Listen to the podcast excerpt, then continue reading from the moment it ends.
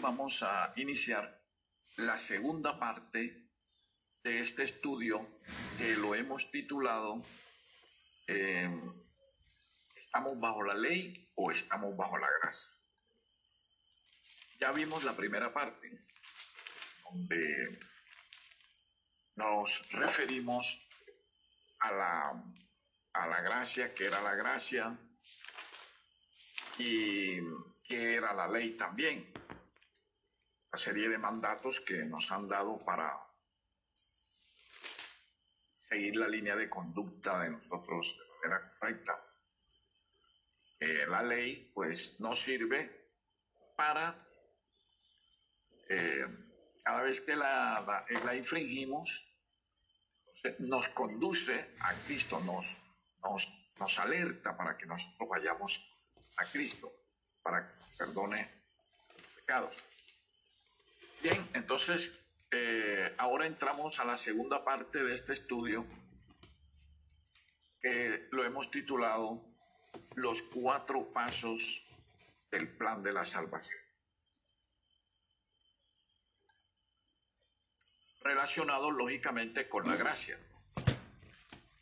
Bueno, como siempre hemos hecho, vamos a iniciar este estudio con una oración sabiduría.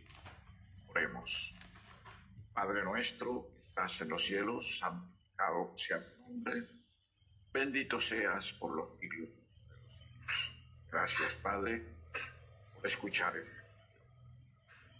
Te rogamos que nos permitas hacer este estudio acerca de tu palabra y nos des sabiduría a través de tu Espíritu Santo para que podamos entender este, este estudio, estos mensajes, que sirva para nuestra edificación espiritual y para que otras personas conozcan los mensajes y tomen su decisión. Te lo pedimos en el nombre de Jesús. Amén. Muy bien, entremos en materia entonces dentro de este interesante estudio. Como ustedes pueden ver, en pantalla tenemos un diagrama. Lo hemos titulado Los cuatro pasos en el plan de la salvación. Estos pasos se encuentran en la Biblia en Primera de Corintios 1:30 que dice lo siguiente: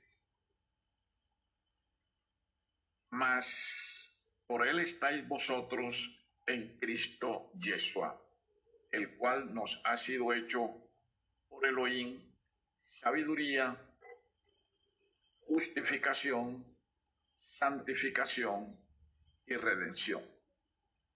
Aquí encontramos los cuatro pasos dentro del plan de la salvación. O sea, que si una persona realmente desea de corazón conocer a Cristo, entregarse a Él, seguir una vida cristiana y obtener la salvación, inexorablemente tiene que dar estos pasos que ahora a continuación vamos a explicar.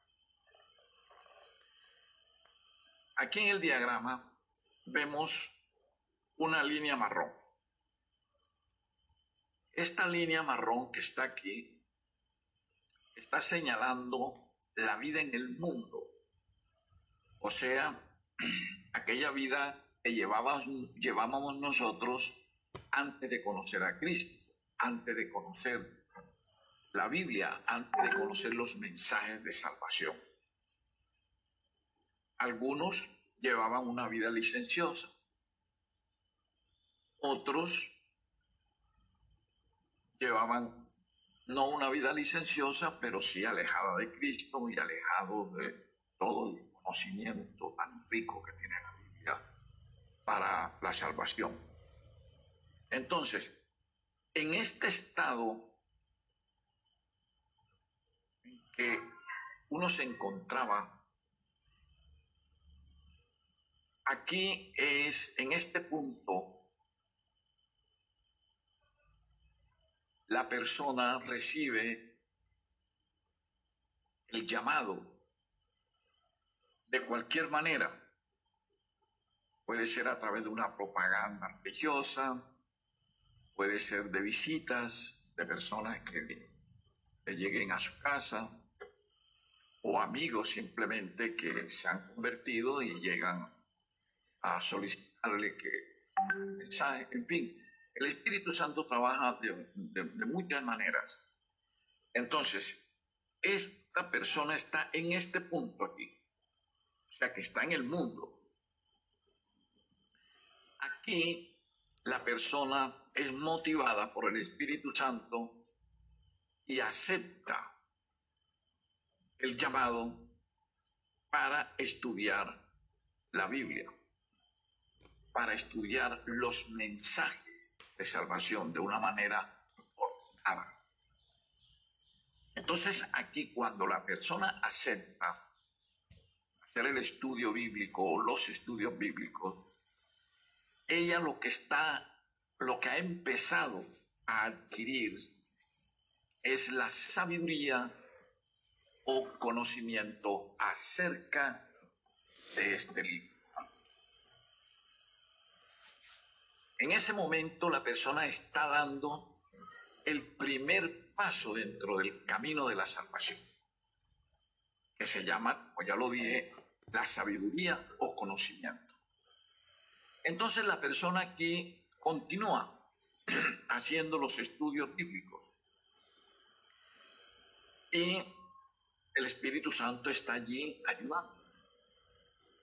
Si la persona realmente es sincera con Cristo, la acción del Espíritu Santo va a operar de una manera efectiva y victoriosa en él. Entonces, la persona va a quedar impresionada por los mensajes que está aprendiendo, los nuevos, cosas, cosas que él desconocía. Entonces aquí, en este punto, la persona va a pedir eh, que le indiquen realmente la manera de cómo recibir el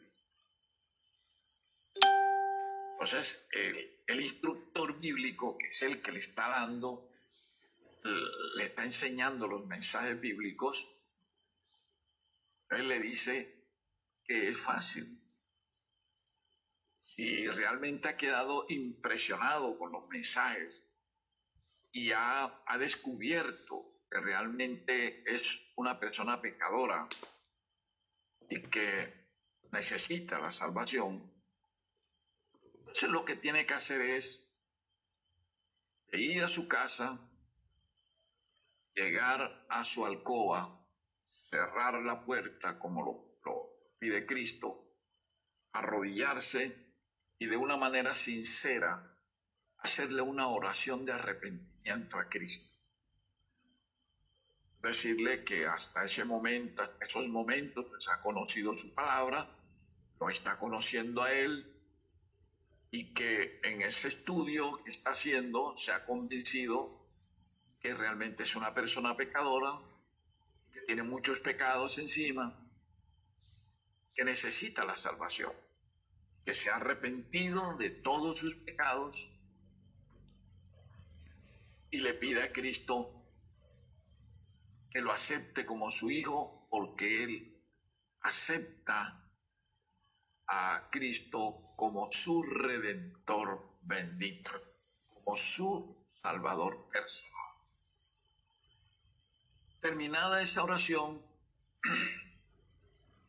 entonces eso que él hizo en privado allí en la alcoba, de haber aceptado a Cristo, de él retirarse de su vida eh, mundana, la que siempre había tenido hasta esos momentos, eso tiene que manifestarlo en público. Tiene que decirle al mundo que él ha dejado esa vida mundana que él tenía para entregarse a Cristo, porque lo ha aceptado como su redentor bendito. Entonces la manera de él decirle al mundo esas cosas es bautizándose. Se le puede decir al instructor, que es el que le está enseñando los temas bíblicos y que es un cristiano, que lo bautice, lo lleva al bautismo. En el momento en que esa persona está realizando el bautismo, el cielo está pendiente de ese ritual. Una vez que es bautizado, entonces se opera inmediatamente lo que dice el libro de Hechos, capítulo 2, versículo 38, que dice lo siguiente. Pedro les dijo, arrepentíos y bautícese cada uno de vosotros en el nombre de Yeshua el Cristo, para perdón de los pecados y recibiréis el don del Espíritu Santo. Entonces son dos cosas que la persona va a recibir en el acto bautismal. El perdón de todos sus pecados, todos los pecados que cometió hasta esos momentos. Por muy graves que sean los pecados, son perdonados. Teniendo en cuenta que esos actos bautismales la persona lo está haciendo de una manera sincera con Cristo. Y al mismo tiempo está recibiendo el don del Espíritu Santo. O sea, desde ese momento el Espíritu Santo a estar con Él, a estar guiándolo a la verdad. Y eh, le está mostrando siempre el camino por donde Él debe transitar a partir de esos momentos.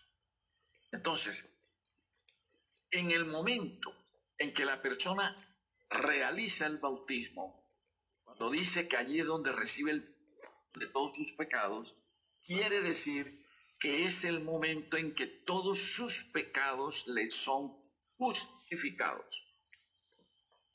O sea que le son perdonados. Entonces allí en el auto bautismal está dando el segundo paso del plan de la salvación. Aquí lo vemos en la pantalla. tenemos Hechos 2, 37, 38, pues que acabamos de leer eso en concordancia con Romanos, con Romanos capítulo 6. Leamos apenas el 4 y el 5, el, el 4 y el 6. Dice, porque somos sepultados juntamente con Él para muerte por el bautismo a fin de que como Cristo resucitó de los muertos por la gloria del Padre, así también nosotros andemos en vida nueva. El 6 dice, sabiendo esto, que nuestro viejo hombre fue crucificado juntamente con él para que el cuerpo del pecado sea destruido, a fin de que no sirvamos más al pecado. Sea que a través del bautismo allí matamos al viejo hombre de pecado. Y somos sepultados en esas aguas bautismales, a la manera de cuando Cristo fue sepultado en la tumba. Y allí dejó todos los pecados de la humanidad. Acá nosotros estamos dejando los nuestros pecados. Y así como Cristo resucitó de los muertos, nosotros, como morimos con, el, con el ritual del bautismo, al sacarnos de las aguas bautismales, es una especie de resurrección. Estamos resucitando con Cristo a una vida nueva, porque ya entonces seremos una vida, eh, una criatura nueva en Cristo. Entonces aquí se están dando los dos primeros pasos en el plan de la salvación. El primero, como dije, es cuando la persona está recibiendo la instrucción bíblica. Está llenándose del conocimiento, perdón, del conocimiento de, del mensaje de salvación. Una vez que se lleva de ese conocimiento y decide entonces recibir a Cristo, lo hace primeramente, repito, en su alcoba y después en un acto público, es el acto bautismal. Aquí tenemos los dos primeros pasos de, de la salvación. Una vez que la persona da esos dos primeros pasos en el plan de la salvación, automáticamente, desde el mismo momento en que pone sus pies fuera de esas aguas bautismales, inicia aquí lo que se conoce como el tercer paso en el plan de la salvación, que es la santificación. Ese es un recorrido que el creyente va a hacer en preparación espiritual en la búsqueda de conseguir el carácter. Aquí es donde él se va a ir preparando diariamente dentro de este camino de salvación que acaba de iniciar después de haber dado estos dos pasos del plan de la salud. Aquí empieza su recorrido, su ascenso espiritual. Pero como ese es un ascenso lento, ese paso no lo va a dar él tan rápido como dio el primer paso, que es del conocimiento, y el segundo, que es la justificación a través del bautismo. Este es ya una preparación que él va a ir recibiendo diariamente, minuto a minuto, segundo a segundo en Cristo. ¿Por qué? Porque aquí, aquí en este recorrido, en este ascenso, Él con la ayuda del Espíritu Santo, Él va a ir dejando todas las lacras que Él tenía aquí en su vida pasada. Esto es un perfeccionamiento espiritual que Él va a empezar llevar a cabo. Entonces, como esto es lento, por eso se le llama proceso de santificación en el creyente, porque es un proceso eso no es de un día para otro. Es un proceso lento, lento. Entonces, en el momento, oígase bien, en el momento en que la persona aquí, estando en el mundo todavía, da el paso del conocimiento, y el segundo paso, que es la justificación, que le justifican los pecados en el autobautismo. Entonces a él le están justificando los pecados es por la gracia de Cristo, no es porque el pecador se lo, lo merezca. es por la gracia de Cristo que Cristo le perdona aquí. El acto bautismal este le perdona todos sus pecados. ¿Sí? Entonces, en ese momento en que a él le perdonen todos los pecados, él sale limpio de las aguas bautismales y él va a iniciar el proceso de santificación limpio. Entonces, en ese momento, él está bajo la gracia de Cristo. Bajo la gracia de Cristo.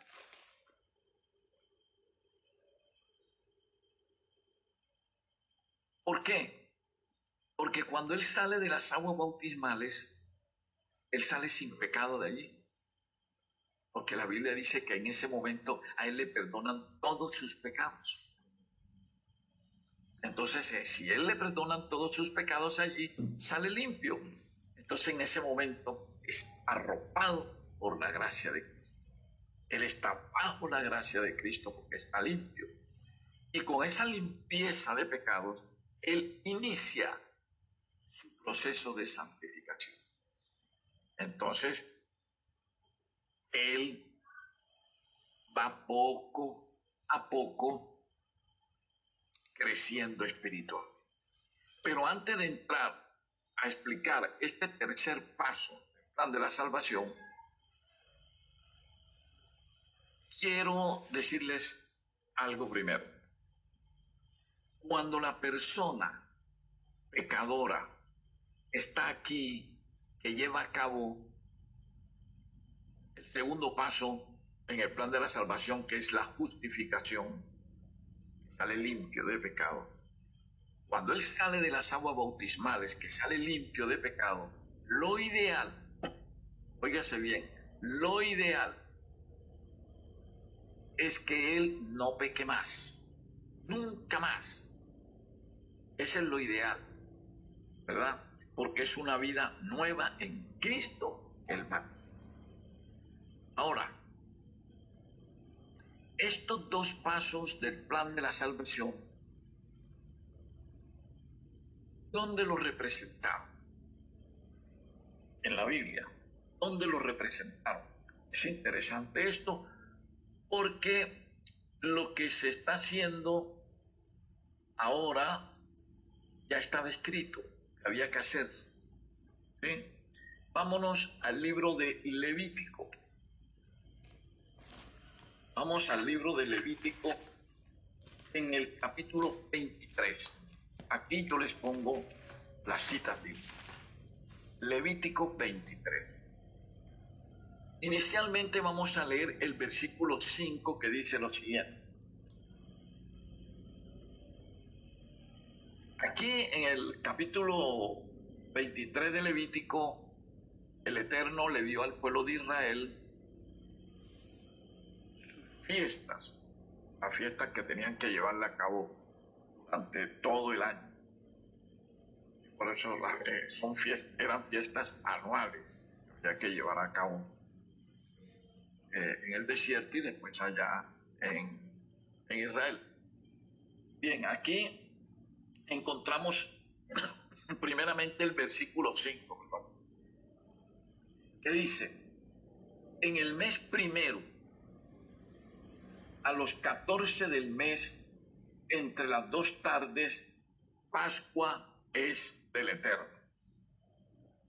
Pascua es del Eterno. O sea que aquí le, estaban diciendo al pueblo de Israel que tenían que celebrar la Pascua en el mes primero, me dice claramente aquí, en el mes primero ya sabemos que el mes primero era el mes de Aviv. Entonces, el 14 de Aviv se tenía que realizar la Pascua. Ahora, la Pascua, ¿qué significa?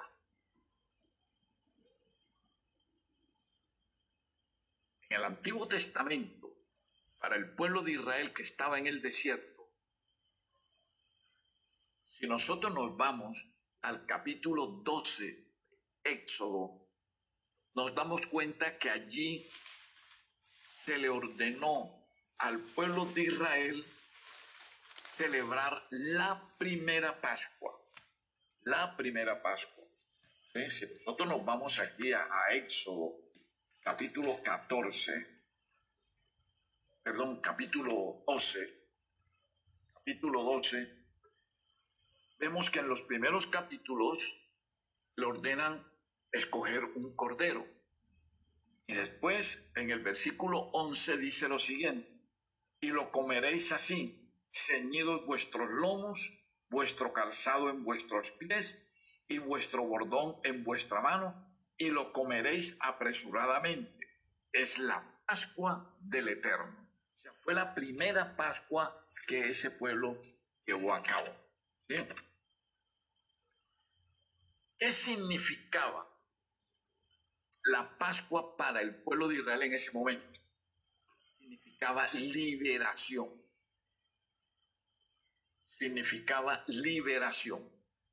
¿Por qué? Porque lo estaban liberando de esa carga que tenían de la esclavitud en Egipto, que era sin, Egipto fue siempre símbolo del mundo de pecado. Entonces estaban sacando al pueblo de Israel de ese mundo pecaminoso de Egipto para llevarlo a la tierra de Canaán, que simbolizaba la vida eterna. Entonces, así como el pueblo de Israel llevó a cabo la primera Pascua, sacrificando un cordero, que ya sabemos que el cordero simbolizaba a Cristo,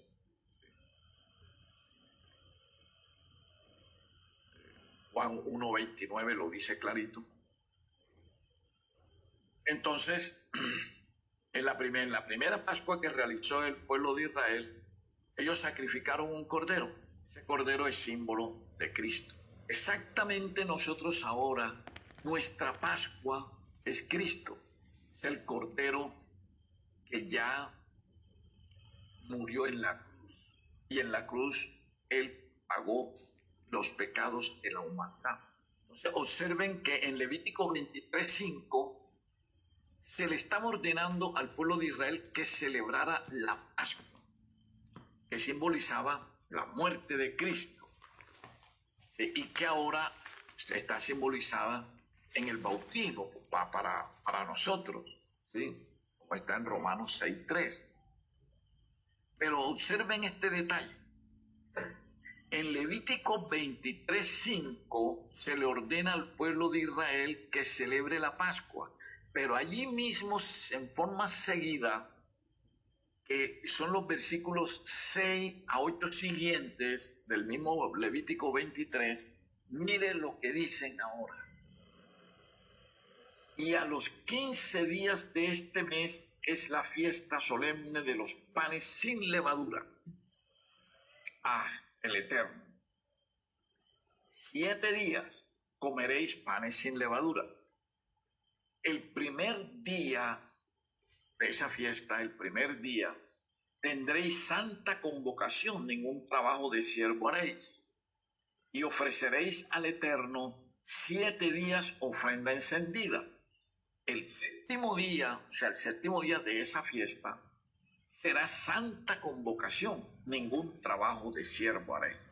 Observen que seguido a la Pascua estaba la fiesta de los panes sin levadura, que simbolizaba la vida del creyente después del bautismo. O sea que usted, cuando recibe a Cristo y lo acepta como su Salvador, acepta que murió en la cruz por usted y le perdonó todos sus pecados, entonces usted en ese momento está realizando una especie de Pascua. ¿Sí? Está llevando a cabo la Pascua, lo está aceptando, está aceptando su muerte, está aceptando que murió por usted.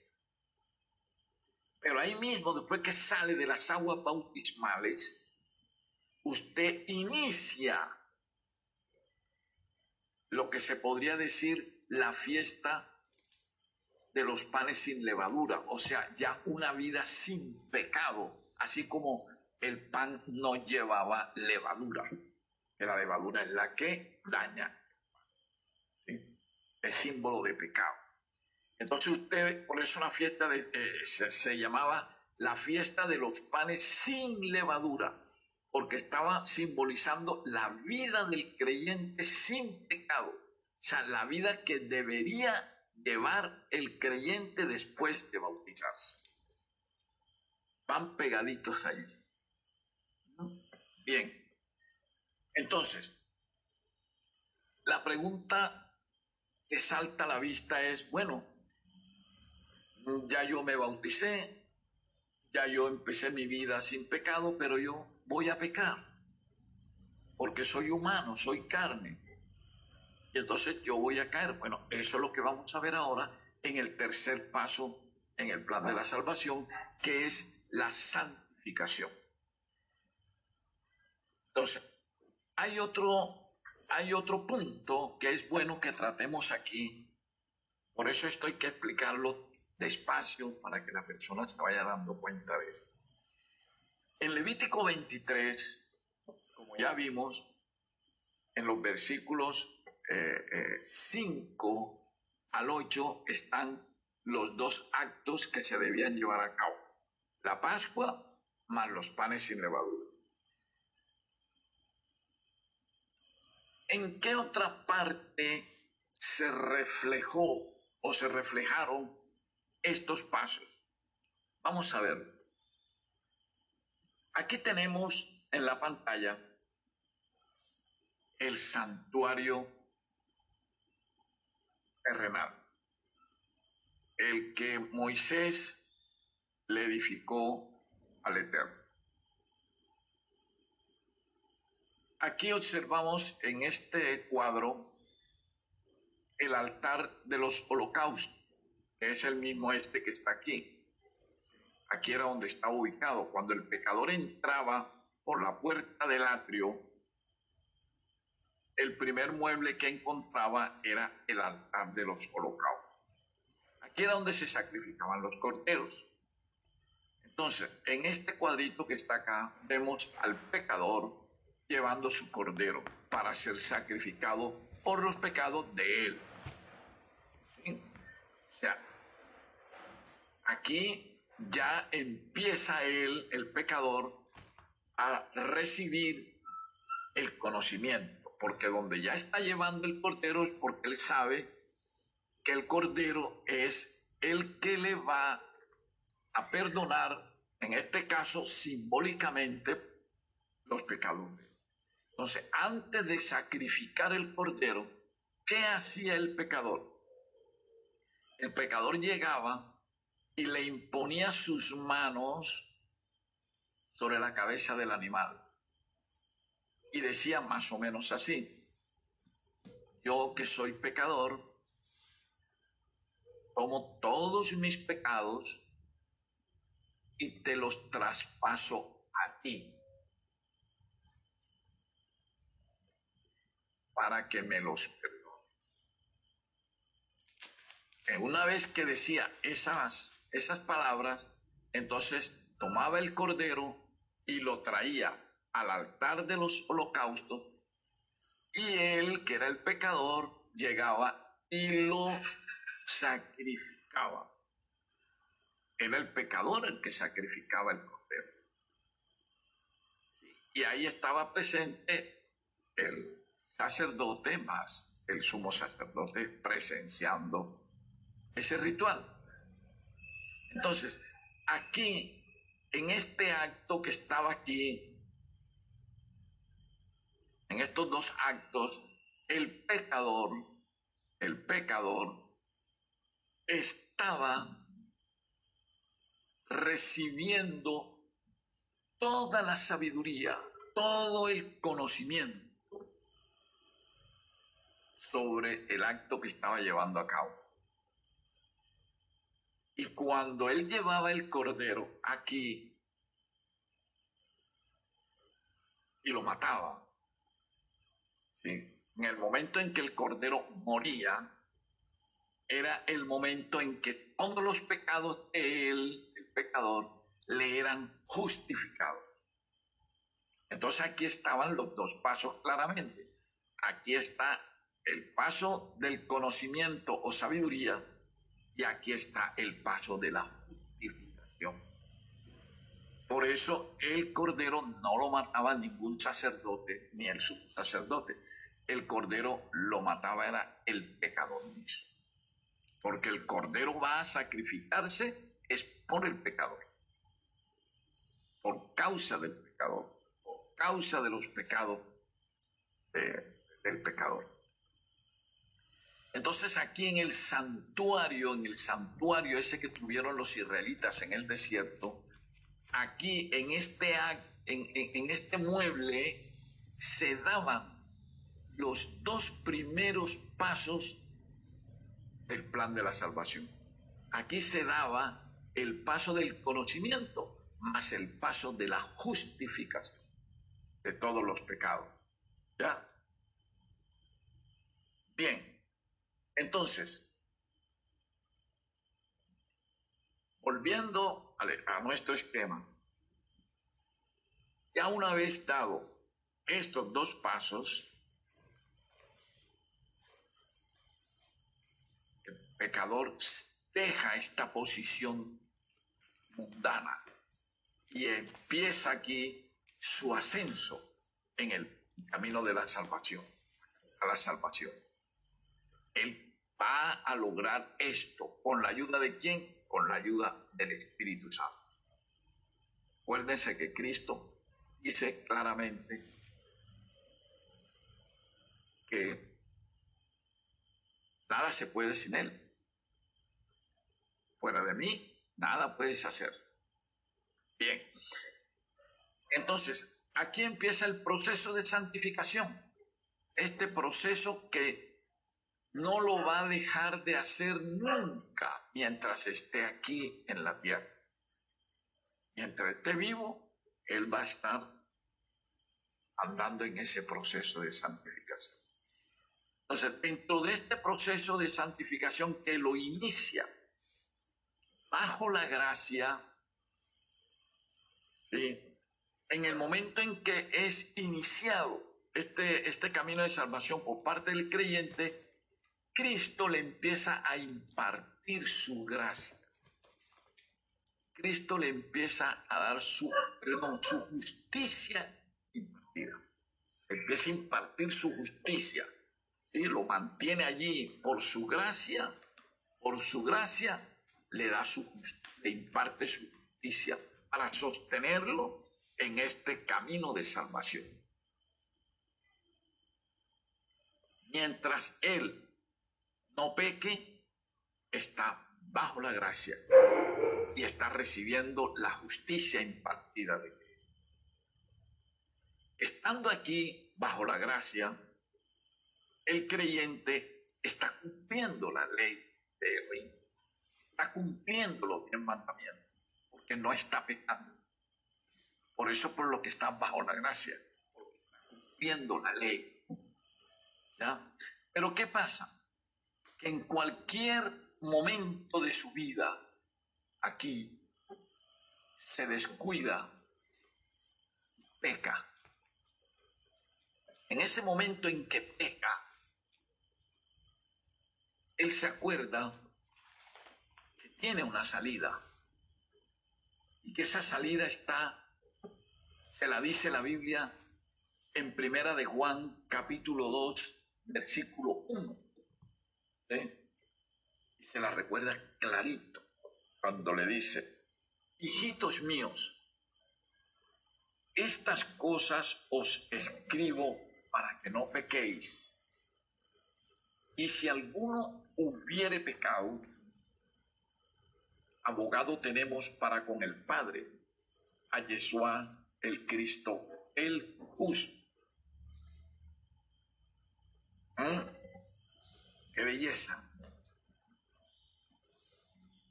Qué armonía tan tremenda tiene la Biblia. Cuando aquí el apóstol dice, estas cosas os escribo, hijitos míos primeramente. Cuando dice hijitos míos se está refiriendo es a sus, sus hermanos en Cristo. No se está refiriendo al mundo. Porque al mundano al que vive sin Cristo, sin ley, sin nada, ese no tiene a quien acudir. Pero el cristiano, el creyente, es el que tiene ya una salida permanente, es Cristo. Entonces, por eso, cuando las palabras que usa el apóstol de hijitos míos, se debe entender que es un mensaje que se le está dirigiendo es al cristiano, al creyente en Cristo. Y dice, estas cosas os escribo para que no pequéis. Exactamente, el, el apóstol está recordando que ya aquí en la justificación todos tus pecados te fueron perdonados. Tú estás limpio. Entonces lo ideal es que no peques más. Eso es lo ideal. Que inicies siempre con éxito eh, eh, el camino de los panes sin levadura. O sea, una vida sin pecado. Pero como somos humanos, somos carne, como dice el Eterno, y siempre nuestra inclinación es hacia el pecado. Entonces nosotros cuando iniciamos, cuando iniciamos el proceso de santificación, y vamos bien y estamos bajo la gracia porque no estamos pecando y estamos recibiendo la justicia impartida de Cristo, estamos bien.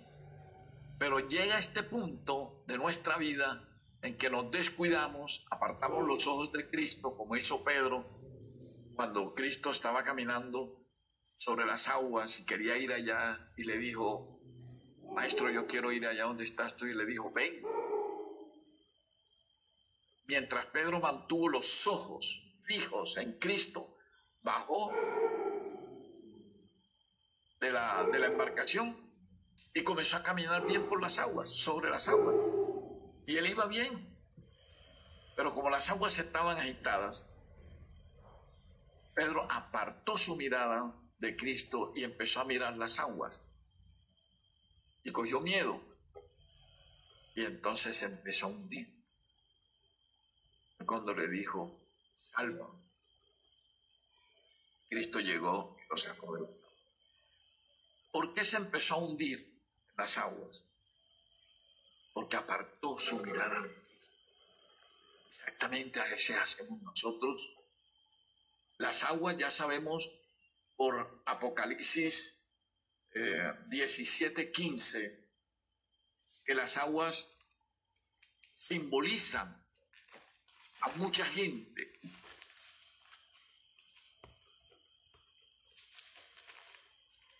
Entonces, cuando Pedro tenía los ojos fijos en Cristo, él iba por sobre las aguas caminando. O sea, él estaba dejando el mundo a un lado. Pero cuando apartó su mirada de Cristo y estaba mirando las aguas, estaba mirando digamos así, el, la gente, el mundo. Entonces se impresionó por las cosas del mundo y le dio miedo y empezó a hundirse allí. Tuvo que gritarle a Cristo que lo sacara de esas aguas, o sea, lo sacara de, otra vez de ese mundo y lo llevara a donde estaba él. Por eso nosotros no debemos apartar nuestros ojos jamás de Cristo. Entonces, aquí en este punto, cuando el creyente aparta sus ojos de Cristo, se descuida y entonces cae vertiginosamente otra vez esa costumbre mundana. ¿sí? Al caer aquí, al caer aquí, eh, fue porque pecó. Y si pecó, entonces transgredió la ley, ¿verdad? Y nosotros leemos en Primera de Juan 3, 4, que dice, todo aquel que comete pecado infringe también la ley, pues el pecado es infracción de la ley. Entonces, cuando usted estaba aquí bajo la gracia, transitando por el proceso de santificación, se descuidó aquí y pecó y cayó, en el momento en que usted cayó en este pecado, usted ya no está bajo la gracia, sino bajo la ley. La ley lo agarra y le dice, pecaste. Pero la ley no es que te va a condenar. Recordemos que la ley es nuestro ayo. Y la ley es la que nos avisa que hemos pecado. Y enseguida nos señala el sitio donde debemos ir. Nos señala inmediatamente a Cristo. A Cristo. Cristo sea quien nos perdone el pecado que hemos cometido aquí cuando caemos. Juan 1, 1.29 dice lo siguiente. El siguiente día vio Juan a Yeshua que venía a él y dijo, he aquí el Cordero de Elohim que quita el pecado del mundo. Entonces, cuando caemos aquí no estamos perdidos. Cuando caemos aquí, recordamos esas palabras de Juan cuando dijo, abogado tenemos para con el Padre a Yeshua el Cristo, el justo. Y en Juan 1.29 cuando nos dice, es Cristo el que te quita ese pecado. El ley te está diciendo, es a Cristo, ves a Cristo, para que no te quedes aquí bajo, bajo de mí, bajo la ley. Entonces la persona, el creyente, se arrodilla ante Cristo y pide perdón por ese pecado que cometió y entonces Cristo le imparte, le, perdón, le, le, concede la justicia imputada. La justicia imputada. Que la justicia imputada se produce por la unión vital del creyente con Cristo por su fe en Él. Él aquí cayó en pecado, pero tiene su fe puesta en Cristo. Y esa fe es la que lo impulsa a que vaya a Cristo arrepentido y le pida perdón por sus pecados. Y entonces aquí hay una relación estrecha entre el creyente y Cristo. Él acude a los pies de Cristo para que Cristo le perdone sus pecados. Y entonces Cristo en virtud de la justicia imputada, es decir, Cristo le da, le da la justicia para perdonarle ese pecado por la acción de desobediencia de él. No se lo merece el, el, pecador, pero Cristo por su gracia, entonces le concede ese perdón y lo eleva nuevamente al sitio espiritual por donde él iba en el proceso de santificación que estaba desarrollando.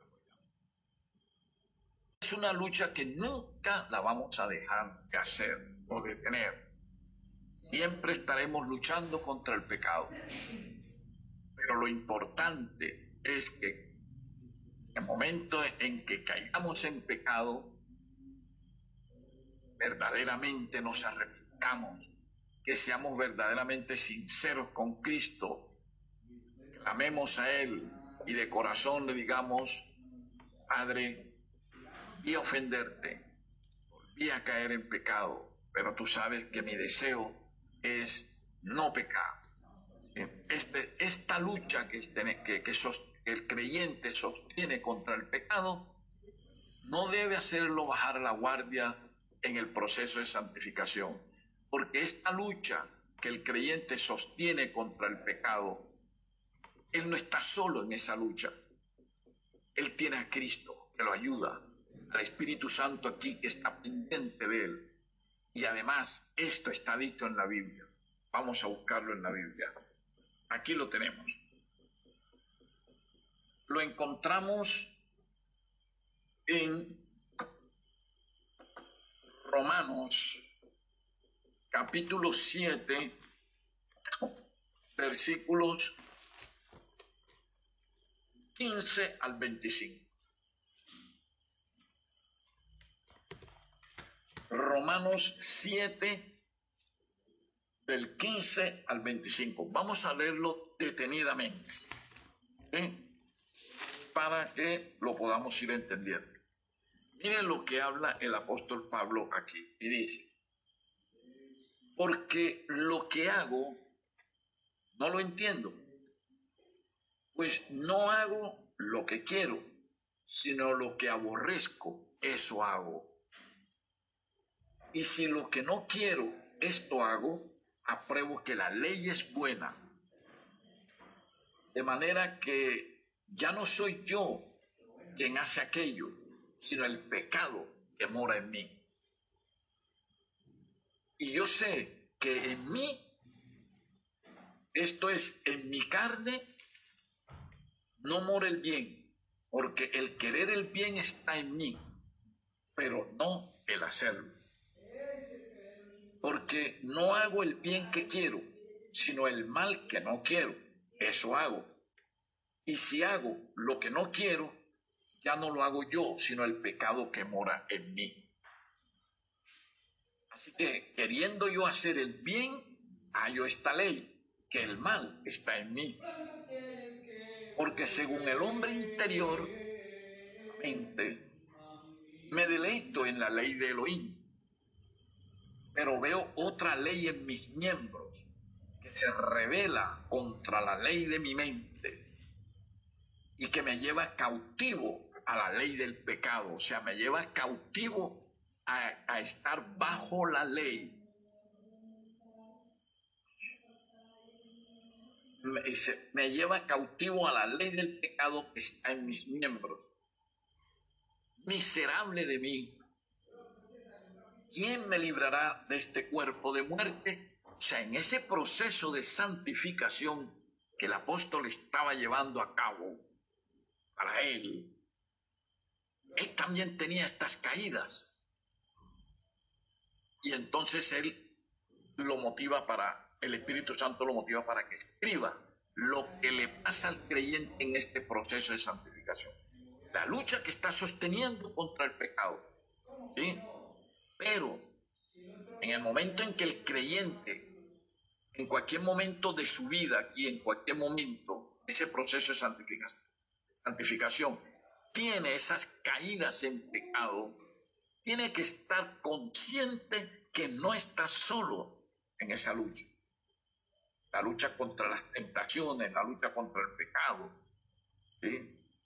No está solo. El apóstol lo dice aquí, cuando dice, miserable de mí, ¿quién me librará de este cuerpo de muerte?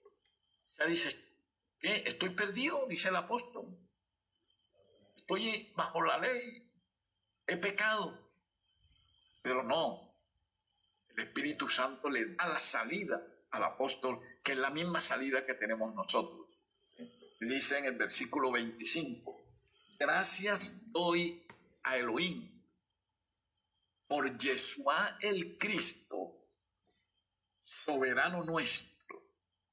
Así que yo mismo con la mente sirvo a la ley de Elohim, mas con la carne a la ley del pecado. ¿Ya? O sea, el apóstol nos está mostrando claramente esa lucha que estamos sosteniendo contra el pecado aquí en este proceso de santificación porque es aquí, en este proceso de santificación, donde Satanás está lanzando todos sus dardos contra nosotros para querernos derrotar, poniéndonos las tentaciones, poniéndonos el pecado frente a nuestros ojos, segundo a segundo. Y nosotros, mientras nos mantengamos firmes, estamos bajo la gracia y recibiendo la justicia impartida de Cristo segundo a segundo. Pero en el momento en que apartamos los ojos de Cristo y caemos, dejamos de estar bajo la gracia para estar bajo la ley. Pero aquí no estamos perdidos. Aquí tenemos la salida. Jesús, el Cristo. Le oramos, vamos donde Él, porque la ley nos está señalando eso y nos sube otra vez al proceso de santificación.